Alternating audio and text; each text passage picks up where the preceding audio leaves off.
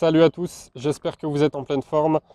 Donc aujourd'hui on se retrouve dans ce nouvel épisode, vous avez vu le titre, pour parler des secrets de la longévité.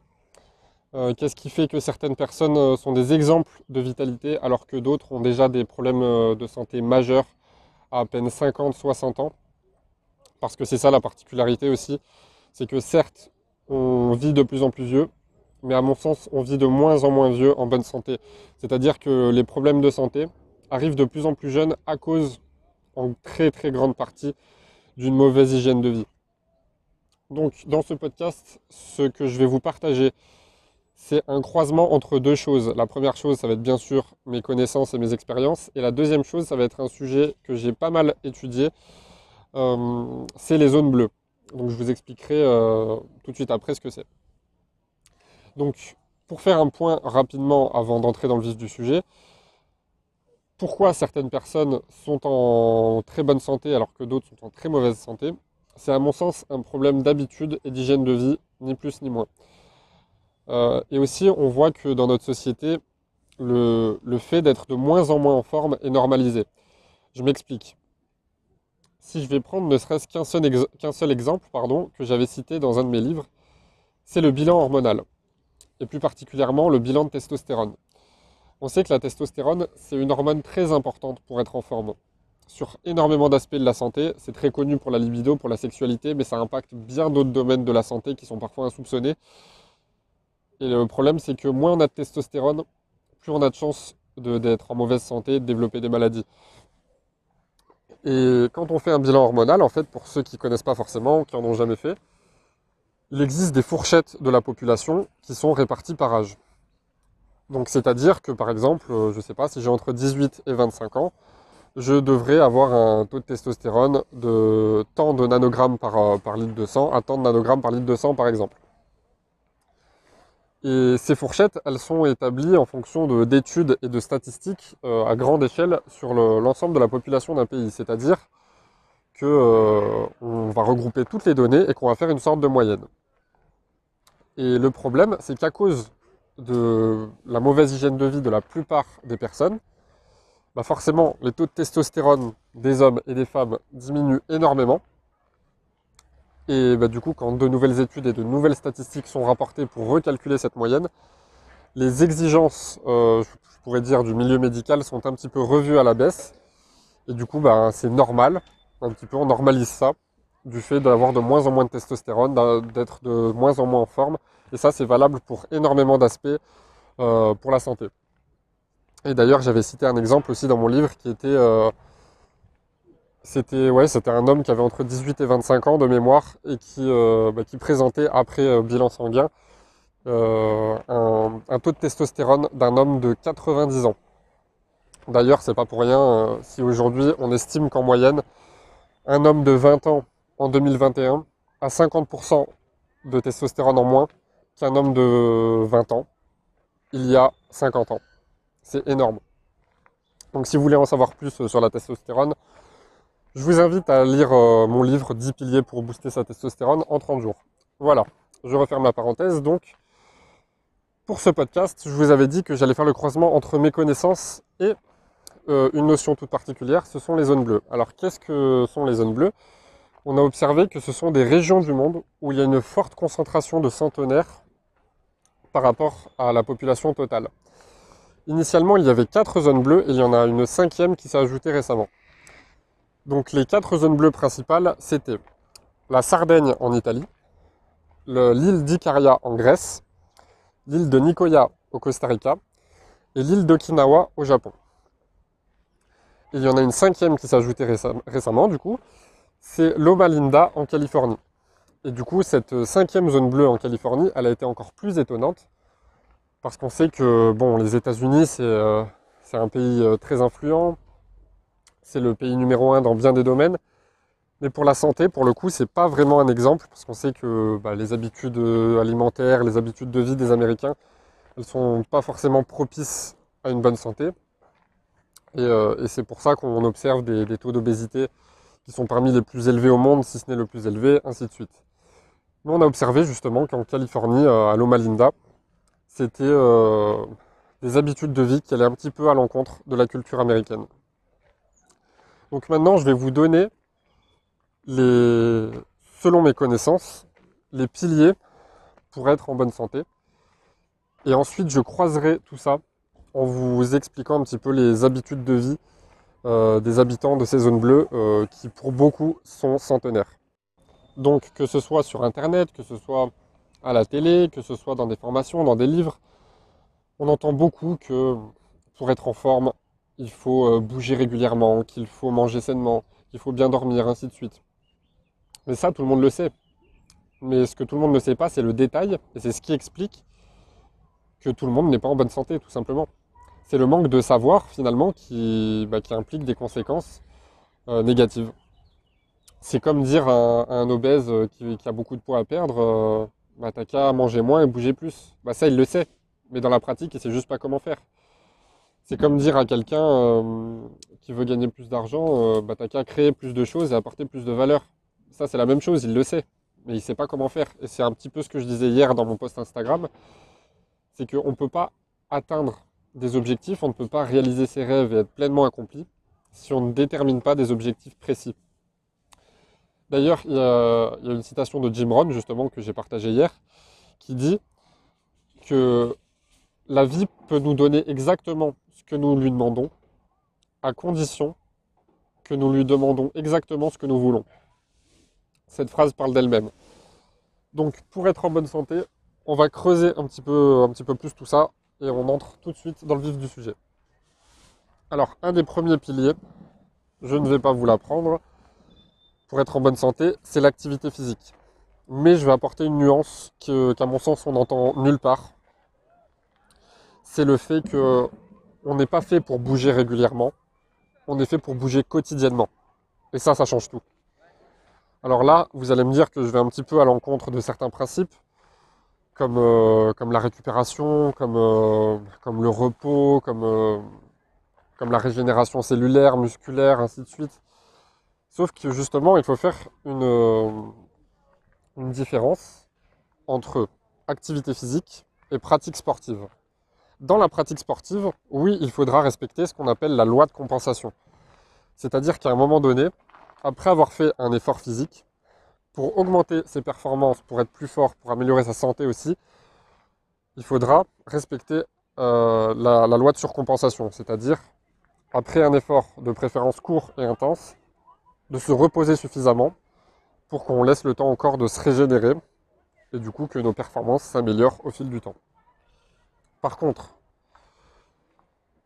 dans un programme sportif structuré, oui, il doit y avoir forcément des périodes de repos avec euh, des jours de repos dans la semaine, que ce soit réparti sur des trimestres, sur l'année, ainsi de suite, avec des macrocycles, microcycles, mésocycles, etc.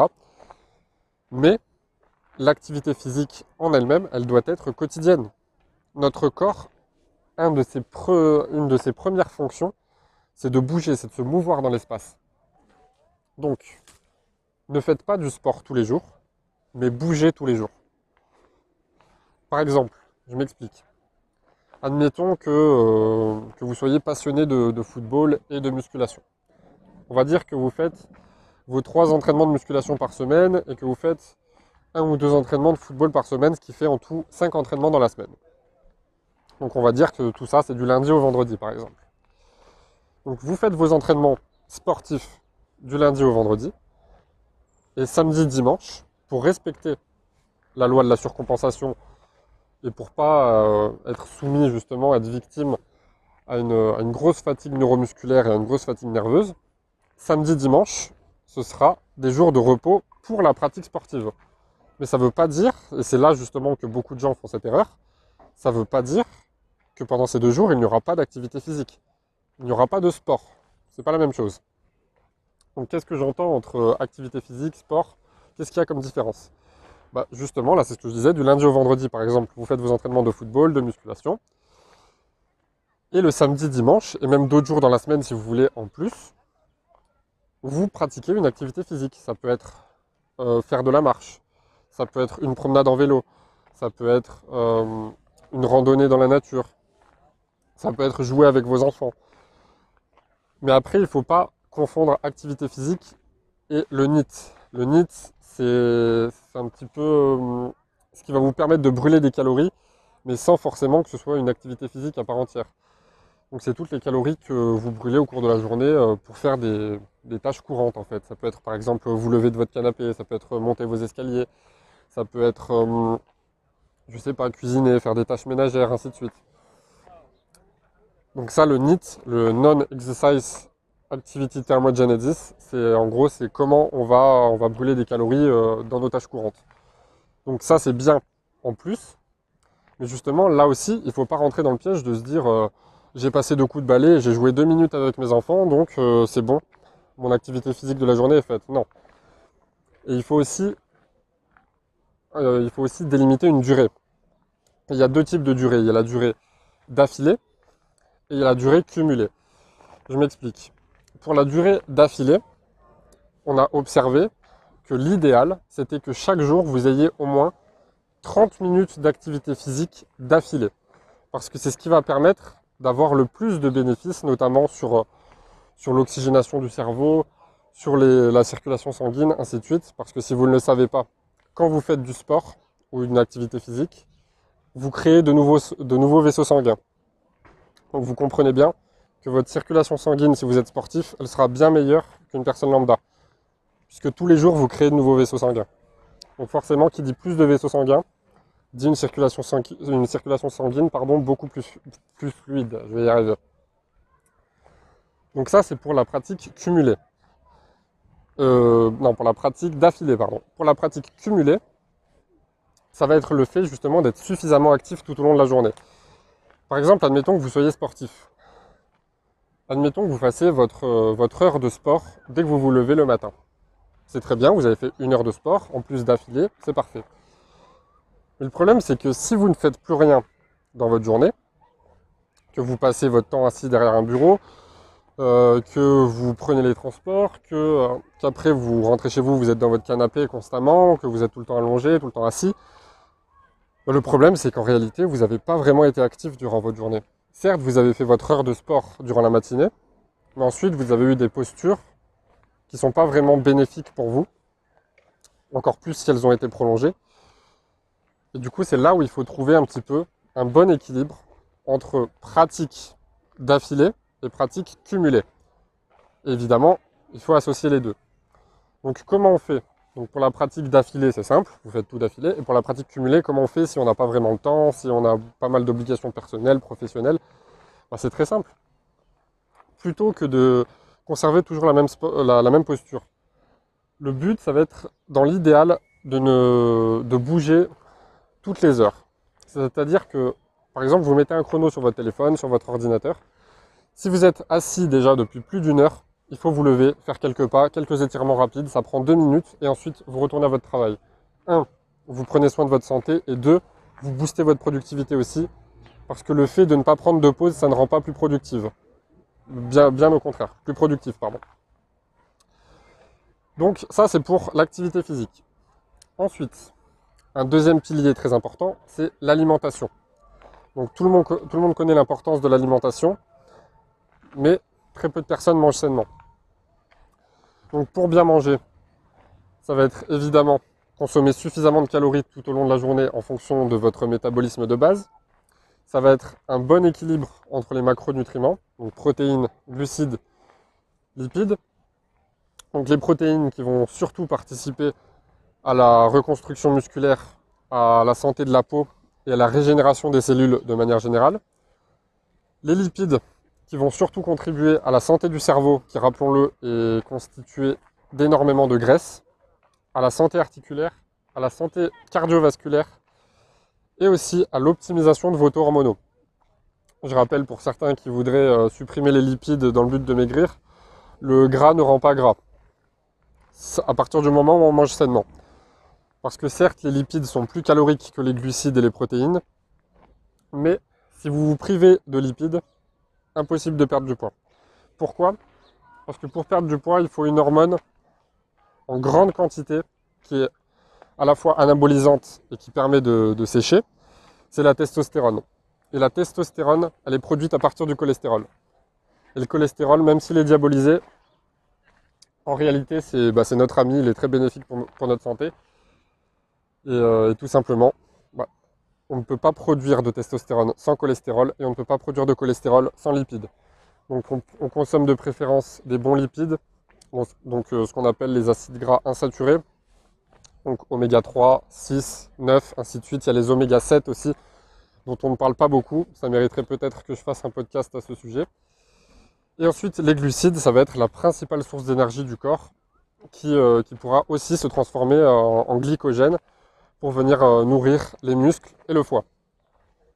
Donc ensuite, maintenant il faut rentrer encore plus dans le vif du sujet. Parce que le problème, et ça on l'observe surtout chez des sportifs, c'est qu'on a souvent tendance, en termes d'alimentation, à s'intéresser au contenu macronutritionnel. Le problème, c'est que si on s'arrête là, ben, on a l'impression de manger sainement, et pourtant on s'expose à des problèmes de santé. Tout simplement parce qu'il faut s'intéresser, en plus du contenu macronutritionnel, au contenu micronutritionnel. c'est-à-dire à la richesse des nutriments que vous consommez en vitamines, en minéraux, en oligoéléments, en antioxydants, en, probiotiques, en prébiotiques, ainsi de suite.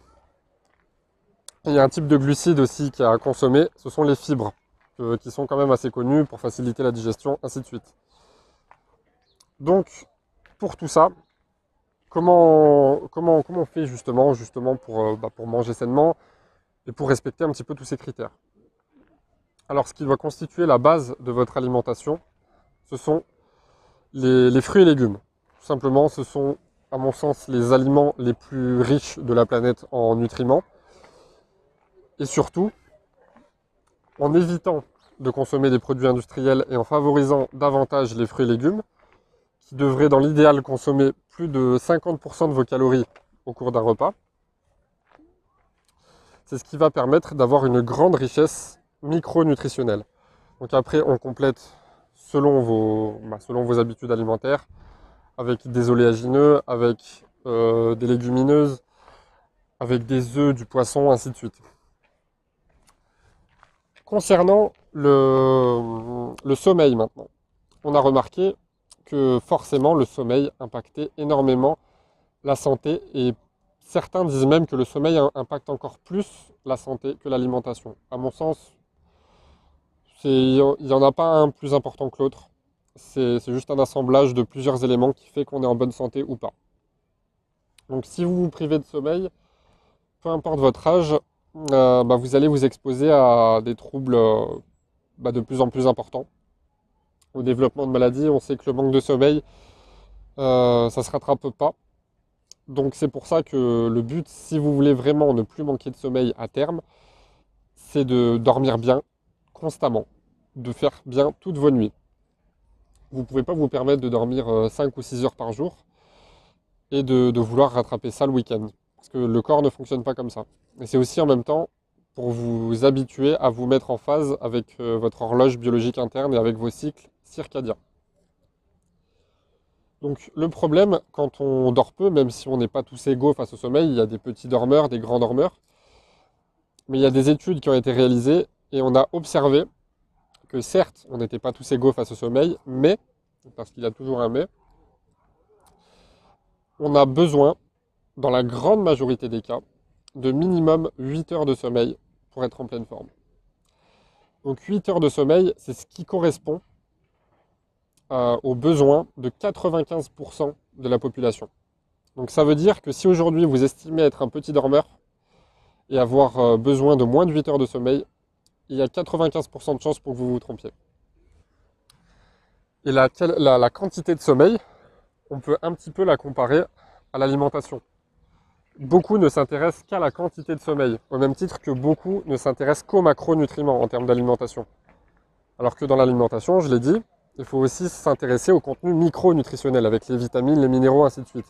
pour le sommeil, c'est la même chose. Certes, il faut s'intéresser à la quantité, mais il faut aussi s'intéresser à la qualité. À votre avis, juste un exemple. Est-ce que ça vous est déjà arrivé de dormir une heure de plus que d'habitude et de vous dire ah, c'est bizarre, j'ai dormi une heure de plus et je suis plus fatigué que d'habitude. Alors que quand je dors une heure de moins, je suis plus en forme. Ça, ça s'explique par la qualité du sommeil. Donc une bonne qualité de sommeil, c'est, comme je l'ai rappelé tout à l'heure, c'est être en phase avec ses cycles circadiens et respecter aussi ses cycles de sommeil. Ça, très rares sont les personnes à respecter leur cycle de sommeil.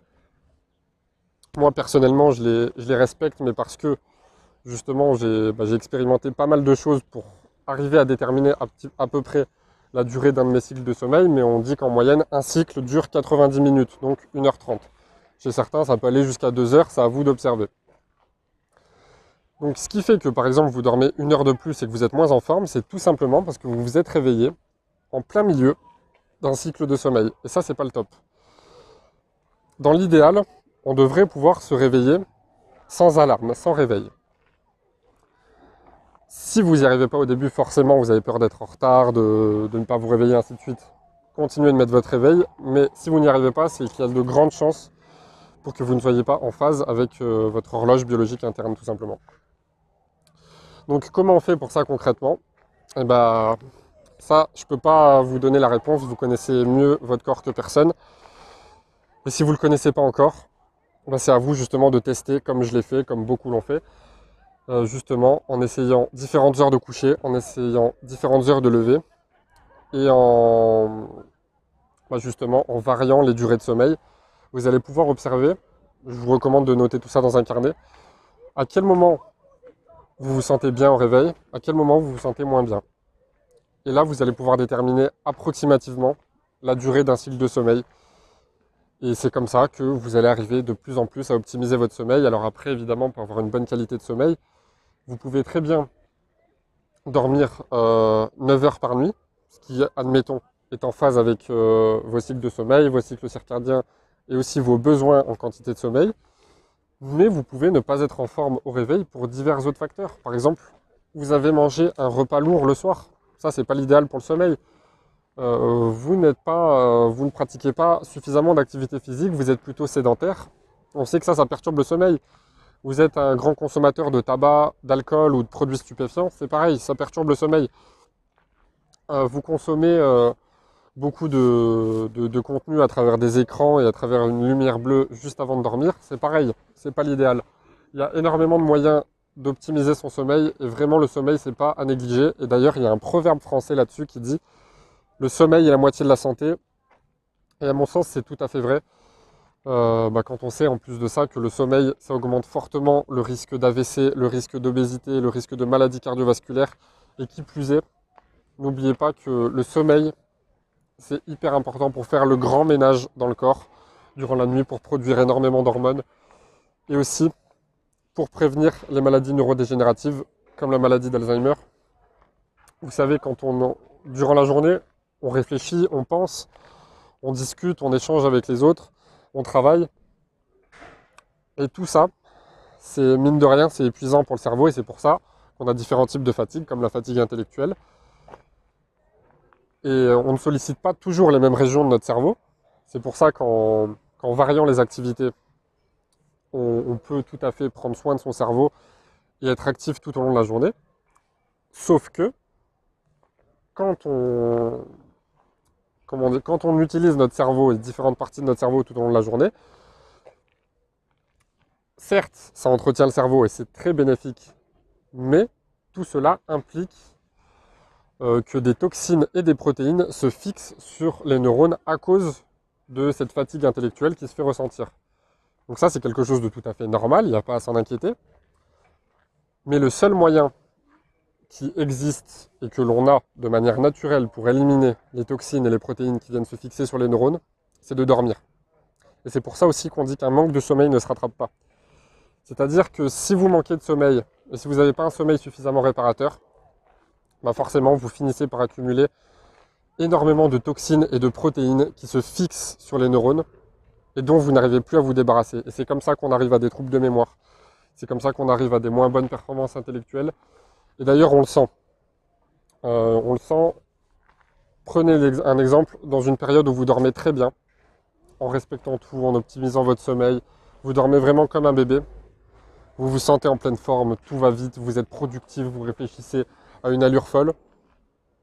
Et ne dormez, dormez mal, ne serait-ce que pendant deux ou trois nuits. Vous ressentez que votre façon de penser c'est pas la même, que votre vision du monde n'est pas la même. C'est justement en partie à cause déjà de vos taux hormonaux qui sont au plus bas et donc vos taux d'énergie par la même occasion. Mais c'est aussi à cause de ces toxines qui viennent paralyser les neurones. Et donc, pour les éliminer, il y a deux choses à faire. La première, c'est de dormir. Et la deuxième, c'est de... Alors ça, ça a vraiment un impact minime, mais c'est quand même un besoin naturel. C'est de faire deux ou trois étirements le matin en se levant. Et ça permet de bien commencer la journée, de faire comprendre à votre cerveau et à votre corps que vous êtes en train de vous réveiller. Et de cette manière, vous n'aurez jamais les neurones paralysés par ces toxines. Donc voilà, on a fait un petit, euh, un petit rappel un petit peu sur l'activité physique, l'alimentation, le sommeil, en vraiment en allant un petit peu plus loin. Alors évidemment, je ne peux pas tout citer parce que sinon le podcast durerait des heures et des heures. Ensuite, il y a d'autres habitudes de vie qui, à mon sens, sont indispensables pour être en bonne santé, mais que pourtant l'homme moderne délaisse parce qu'il va plus faire confiance à des traitements chimiques ou médicamenteux euh, bah, qui, rappelons-le, ne soignent absolument rien. Quand vous prenez un médicament et que vous avez mal à la tête ou quand vous prenez des antibiotiques, ainsi de suite, euh, le problème c'est que beaucoup de personnes ne savent pas comment fonctionnent les molécules de ces médicaments. Je vais vous l'expliquer de manière vulgarisée. Un médicament, il est là pour atrophier vos, capteurs de sensibilité à la douleur. Donc, en bref, un médicament, c'est juste un antidouleur. Vous avez plus mal, mais le mal, il est toujours là. C'est tout. Ça ne soigne pas le, problème à la racine. À mon sens, il y a déjà tout ce qu'il faut dans la nature pour être, pour être en bonne santé, pour prendre soin de soi. Il faut juste s'y intéresser un minimum. Donc après vous allez me dire oui mais qu'en est-il des progrès de la médecine, ainsi de suite? La médecine, à mon sens, les progrès de la médecine ont fait beaucoup de bien à l'homme, mais à mon sens c'est surtout ce qui va être en matière euh, de chirurgie, en matière de, vraiment bah, de ce que j'appelle les vrais médecins en fait, les médecins spécialistes. C'est pour ça que je ne crois pas trop en la médecine conventionnelle, en la médecine généraliste. Euh, avec euh, les traitements médicamenteux, ce qu'on appelle la médecine allopathique en fait. Donc oui, les progrès de la médecine nous font du bien à travers, bah, des innovations, à travers euh, tout ce qui va être l'aspect chirurgical, ainsi de suite. Mais pour moi, le côté médicamenteux, il a beaucoup plus d'effets négatifs que positifs. Parce que le problème, c'est que si on traite que la douleur sans s'intéresser à la cause, bah, on ne peut pas continuer comme ça indéfiniment. Il va forcément y avoir par des problèmes, avec d'autres problèmes qui vont s'ajouter à cause des effets secondaires des médicaments. Donc pour moi, ce n'est pas la voie à suivre, ça n'implique que moi, ça reste mon avis. Par exemple, je ne sais pas, admettons que, euh, pour enlever l'exemple du médicament, mais juste pour que vous compreniez un petit peu à travers une analogie, si j'ai, euh, admettons, je me réveille tous les matins, je ne suis pas en forme qu'est-ce que je vais faire pour pas être en forme? Je vais prendre une douche froide, même si elle est bénéfique pour la santé, mais là je ne vais pas l'utiliser dans cette optique. Je vais prendre une douche froide, je vais me prendre deux tasses de café pour être sûr d'être en forme. Bah, c'est un petit peu le fonctionnement d'un médicament. Il faut comprendre que là, en ayant pris ma douche froide et en ayant avalé deux tasses de café brûlant, euh, bah, c'est le moyen de me dire euh, je lutte contre la fatigue. Sauf que le problème, c'est pas de lutter contre la fatigue, c'est d'éliminer la fatigue. Donc la racine, c'est quoi? C'est améliorer mon sommeil, c'est améliorer mon hygiène de vie. C'est pas me, me, de café et, rester 4 heures sous l'eau froide. C'est donc toujours revenir à la racine. Voilà. Ensuite, il y a euh, d'autres habitudes qui sont beaucoup délaissées. Ça peut être comme le jeûne, qui à mon sens est indispensable parce que ça permet de reposer le corps, ça permet de se régénérer. Et toute l'énergie qui n'est pas consacrée à la digestion, c'est un tiers de notre énergie totale, rappelons-le. Toute l'énergie qui n'est pas consacrée à la digestion, elle permet, bah forcément, elle est consacrée euh, à d'autres choses et elle permet bah, de soigner des choses qui ne peuvent pas être soignées en temps normal. C'est pour ça qu'on a remarqué. D'ailleurs, je vous invite à jeûner si vous n'avez jamais jeûné, mais d'y aller progressivement. Quand on jeûne, on remarque qu'on est plus en forme, alors que pourtant, bah, on ne mange pas. On remarque qu'on a une plus belle peau, que notre sensibilité aux allergies elle est diminuée, que notre système immunitaire il se renforce, on tombe moins malade, ainsi de suite. Pour moi, c'est une habitude de vie importante. Après, il y a d'autres habitudes que j'appelle euh, un petit peu les, soins, les, habitudes diverses. Ça peut être comme par exemple le fait euh, de temps en temps d'aller au sauna. Ça peut être euh, le fait de tous les jours prendre du temps pour prendre un bain de soleil si vous avez accès au soleil. Ça peut être, ça peut être plein de choses. Et c'est après, c'est plus un état d'esprit c'est la pensée positive aussi, parce qu'on sait que notre psychologie, a beaucoup d'impact sur notre physiologie. Et c'est le regroupement de tout ça qui fait qu'on est en bonne santé ou pas. Maintenant, après avoir un petit peu fait le point sur, euh, sur tous les fondements d'une bonne santé, on passe à la deuxième partie, où justement je vais vous expliquer qu'est-ce qui fait que dans les zones bleues, il y a énormément de centenaires. Quels sont leurs secrets? Quelles sont leurs habitudes de vie? Bah, Ça va rejoindre à peu près, si ce n'est quasiment tout, ce que je vous ai cité jusqu'à maintenant. Et à mon sens, on ne devrait même pas parler de secrets. Parce que si on parle de secrets, ça prouve qu'on est encore plus dans le schéma, euh, le schéma négatif de notre société, où l'homme moderne cherche euh, trop à faire compliqué, à chercher des choses extraordinaires, à toujours chercher la pilule miracle, la crème amincissante, le, nouveau régime détox, alors que il faut faire des choses simples pour être en bonne santé et que les choses simples, elles sont terriblement efficaces et la plupart du temps elles sont soit gratuites, soit très peu onéreuses. Donc, euh, que ce soit surtout en Sardaigne ou, en Grèce sur l'île d'Icaria, on a remarqué euh, en ce qui a trait à l'alimentation que la plupart des personnes consommaient beaucoup de graisses insaturées, notamment à travers de l'huile d'olive, à travers de l'huile de noix, à travers justement des oléagineux comme des noix, comme euh, des amandes, ainsi de suite, comme des poissons gras, parce que c'est des, régions du monde qui sont entourées de, bah, de la mer ou, ou d'océans, ainsi de suite, comme aussi au Costa Rica sur l'île de Nicoya. Et tout ça, ça implique une plus forte consommation d'oméga 3. Et les oméga 3, on observe une forte carence en Occident. Et c'est ce qui implique aussi bah, chez de plus en plus de personnes euh, des maladies euh, comme la maladie, euh, la maladie d'Alzheimer, comme l'ostéoporose, parce que les oméga 3, ils influent aussi sur notre santé articulaire. Il n'y a pas que le calcium, il n'y a pas que la vitamine D. C'est vraiment un ensemble de choses et tout est toujours une question d'homéostasie et d'équilibre dans le corps. Donc pour l'alimentation, ensuite dans les différentes régions du monde, on a observé aussi une faible consommation de produits laitiers. Donc si vous êtes un fervent consommateur des produits laitiers et que jusqu'à maintenant vous étiez convaincu que les produits laitiers euh, étaient vos amis pour la vie, eh ben, laissez-moi vous dire que ce n'est pas le cas. D'ailleurs, j'ai fait un podcast complet à ce sujet. Euh, alors, je ne sais plus le titre de mémoire, mais vous pourrez, le, retrouver sans problème. Mais les produits laitiers, on a observé, surtout pour le lait de vache, mais c'est pour euh, tous les laits animaux de manière générale, que, ça a engendré beaucoup, beaucoup de maladies. Alors là, je ne suis pas en train de vous dire de, devenir vegan ou quoi que ce soit. Le débat n'est pas là. C'est juste que quand une chose est mauvaise, elle est mauvaise. Point final.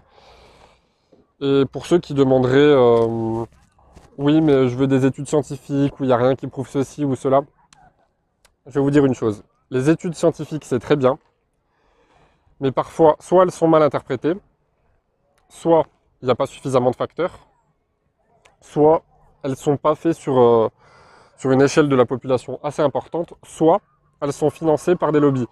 Par exemple, euh, on sait très bien aujourd'hui, on a pu observer, c'est même plus à démontrer, que la viande, la consommation accrue de viande, implique forcément un plus gros risque de développement de cancer.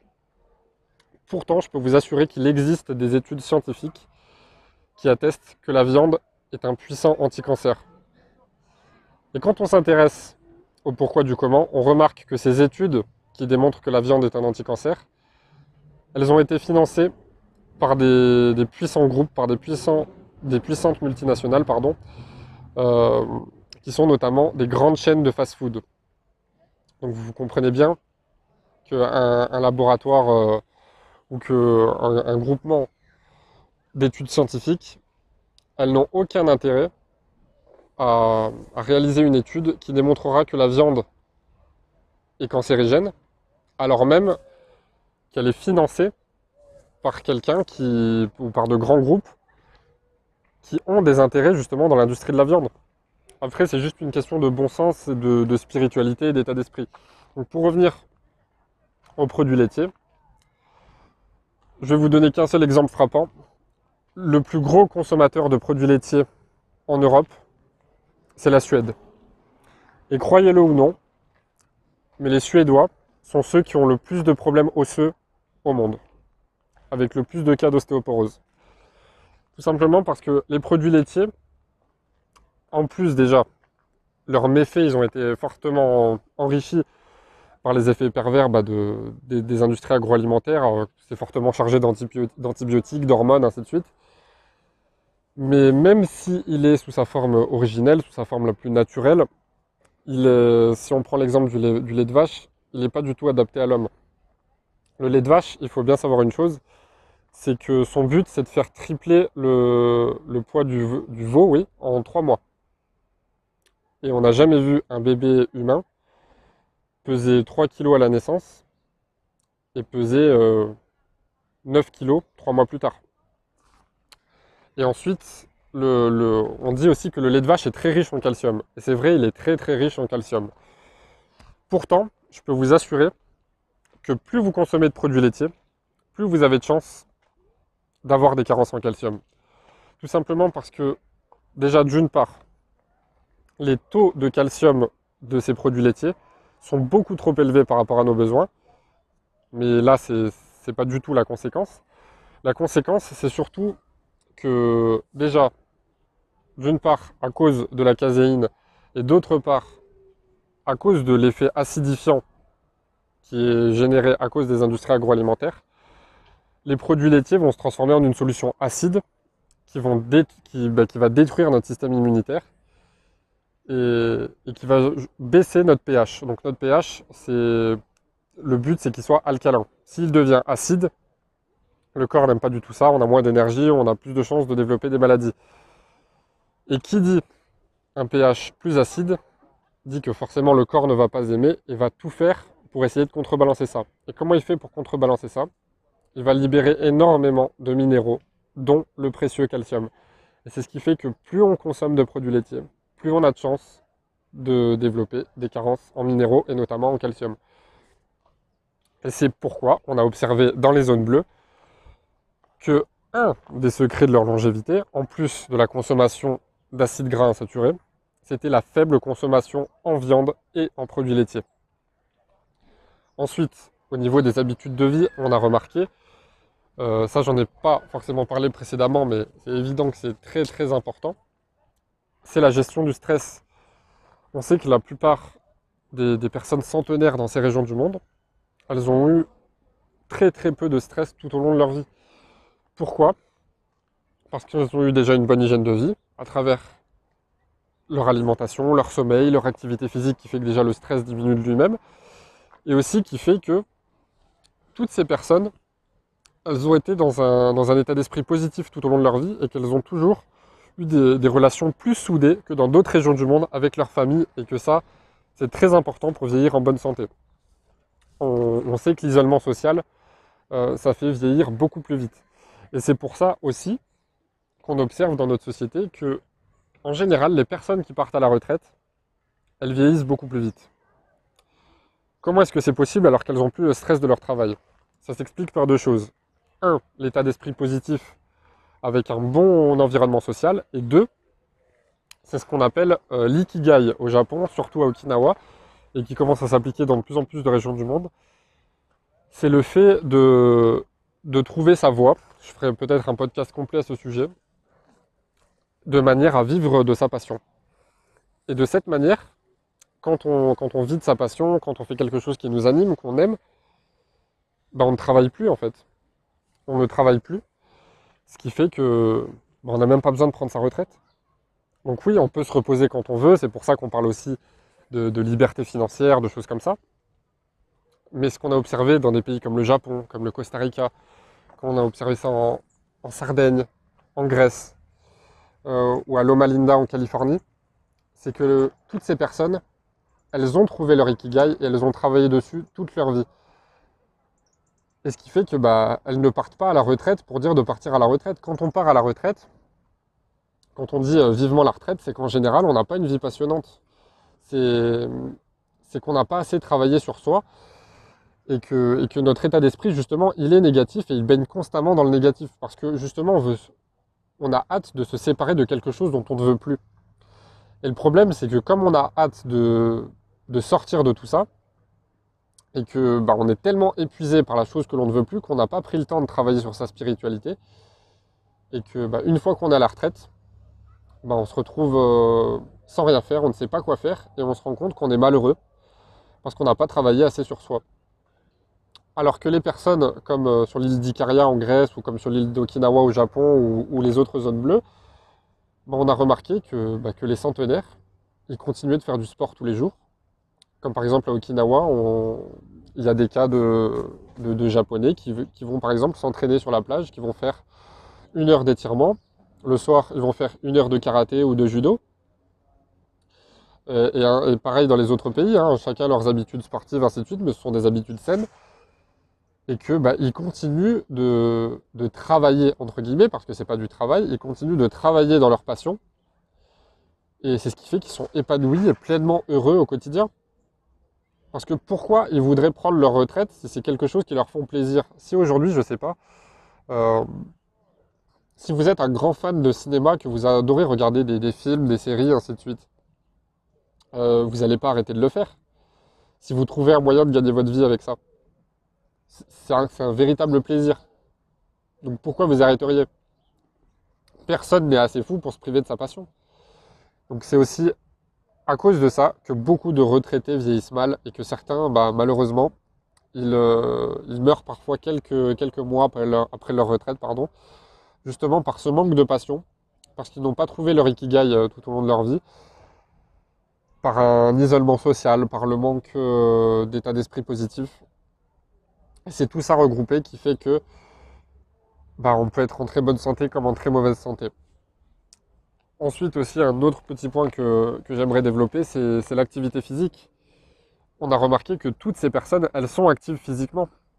Alors que par exemple, on voit en Occident, euh, quand ça commence à dépasser les 70 ans, en général, on commence à avoir des problèmes articulaires, on commence à avoir euh, divers problèmes de santé et qui font que bah, on est de plus en plus euh, dépendant d'autres personnes.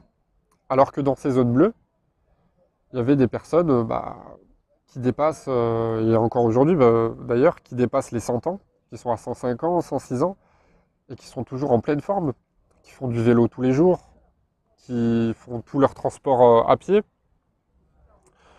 qui font leurs courses, qui ont l'allure d'une personne de 80 ans alors qu'elles en ont 20 euh, ou 25 de plus. Et qu'elles ont, bah, qu'elles ont vraiment fière allure, qu'elles sont dynamiques. Et on observe s'il y a, des, signes de l'âge qui sont, parfois inévitables, comme par exemple le vieillissement de la peau, les cheveux blancs, ainsi de suite. Par contre, d'un point de vue physique, d'un point de vue dynamisme, on n'observe aucun vieillissement chez ces personnes-là, tout simplement parce qu'elles s'entretiennent. Parce qu'il n'y a pas de stress, parce qu'il y a plus d'activité physique, parce qu'il y a de bonnes habitudes alimentaires. Par exemple, euh, sur l'île d'Okinawa, il y a le régime okinawayen qui est connu, mais c'est le fait de toujours euh, manger à 80% de ses besoins. C'est-à-dire de jamais avoir l'estomac totalement rempli et de s'arrêter un petit peu avant, euh, avant d'être asasié et de plus en pouvoir. Après, pour ce qui est du sommeil, tout ça, bah, de la même manière, c'est n'est pas forcément des choses qui sont, qui sont optimisées de manière, de manière consciente, c'est tout des choses qui sont faites euh, de manière inconsciente, tout simplement parce que ça fait partie de bonnes habitudes de vie. Et si ces centenaires-là, ce ne sont pas des expertes de la remise en forme, de la santé, ainsi de suite, ou des personnes qui forcément, comme vous, quand vous écoutez ce podcast, vous voulez en apprendre, vous former davantage sur la remise en forme, bah, ces personnes-là, elles n'ont pas forcément autant de connaissances, mais pourtant, elles vivent euh, bah, plus vieilles et en meilleure santé que la moyenne. Tout simplement parce qu'inconsciemment, euh, elles ont compris ce qui était bénéfique pour elles. Euh, par exemple, comme le fait de faire la sieste, comme le fait, c'est des choses toutes simples, mais c'est ce qui fait toute la différence au final. C'est le fait d'écouter son corps, de toujours s'écouter et d'entretenir un environnement positif. Ensuite, c'est aussi le fait de, de toujours, certes, écouter son environnement, mais aussi quand je dis son environnement, je parle de, sa famille, de ses amis, ainsi de suite. Mais ça va être aussi de savoir euh, se faire son propre avis pour mieux gérer des conflits. On a remarqué que dans ces pays, enfin dans ces zones bleues plutôt, parce que ce n'est pas l'ensemble du pays, on a remarqué que dans ces zones bleues, les conflits familiaux, euh, les taux de divorce, les, taux de, de, délinquance, ainsi de suite, ils étaient extrêmement bas, si ce n'est inexistants. Tout simplement parce qu'ils ont compris que là encore, tout est une question d'habitude et de mode de vie. On sait que de mauvaises habitudes alimentaires, par exemple, ça peut augmenter le, les folies suicidaires ou les folies meurtrières. On sait qu'une personne qui mange moins sainement qu'une autre, elle a plus de chances de tomber dans la délinquance. Dans, mon précédent podcast, je parlais aussi de cohérence cardiaque. Euh, le titre, c'était Comment ton rythme cardiaque peut changer ta vie, hein, quelque chose comme ça. Où on avait démontré qu'à travers une étude, que des prisonniers qui pratiquaient la cohérence cardiaque 30 minutes par jour étaient beaucoup moins récidivistes que ceux qui ne la pratiquaient pas. C'est aussi une preuve que l'hygiène de vie et l'état d'esprit de manière générale amènent à, faire des choix qui vont être plus ou moins positifs. Et pour ce qui est de revenir aux connaissances sur la santé que ces personnes n'ont pas forcément, c'est un petit peu comme dans les affaires. On peut expliquer par exemple que, que certaines personnes, elles ont énormément de diplômes dans divers domaines, et pourtant elles ne réussissent pas forcément dans les affaires alors qu'elles maîtrisent beaucoup de choses dans la théorie. Et à l'inverse, il y a des personnes qui n'ont aucun diplôme, qui n'ont pas toutes ces connaissances euh, théoriques, mais qui pourtant réussissent très bien dans les affaires.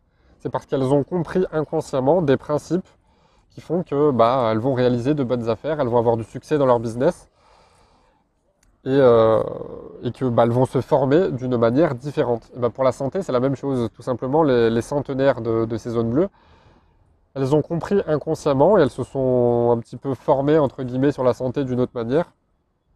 elles ont compris des choses que, beaucoup n'ont pas compris ou que beaucoup refusent de comprendre en Occident. Et, c'est ce qui fait que bah, on, développe, on crée son propre malheur ou alors qu'on est l'artisan de son propre bonheur. Voilà, j'espère que ce podcast vous a plu. J'espère qu'il va vous encourager à adopter un meilleur mode de vie si vous avez plus de, questions ou si vous avez euh, des, réflexions, des idées à me partager euh, sur les, sur les zones bleues, sur comment être en bonne santé ou sur autre chose, n'hésitez pas à me les poster sur Instagram. Euh, si vous voulez aller plus loin, vous avez mes livres, vous avez tout ce qu'il faut en description. Je vous dis à très bientôt. Ciao, ciao.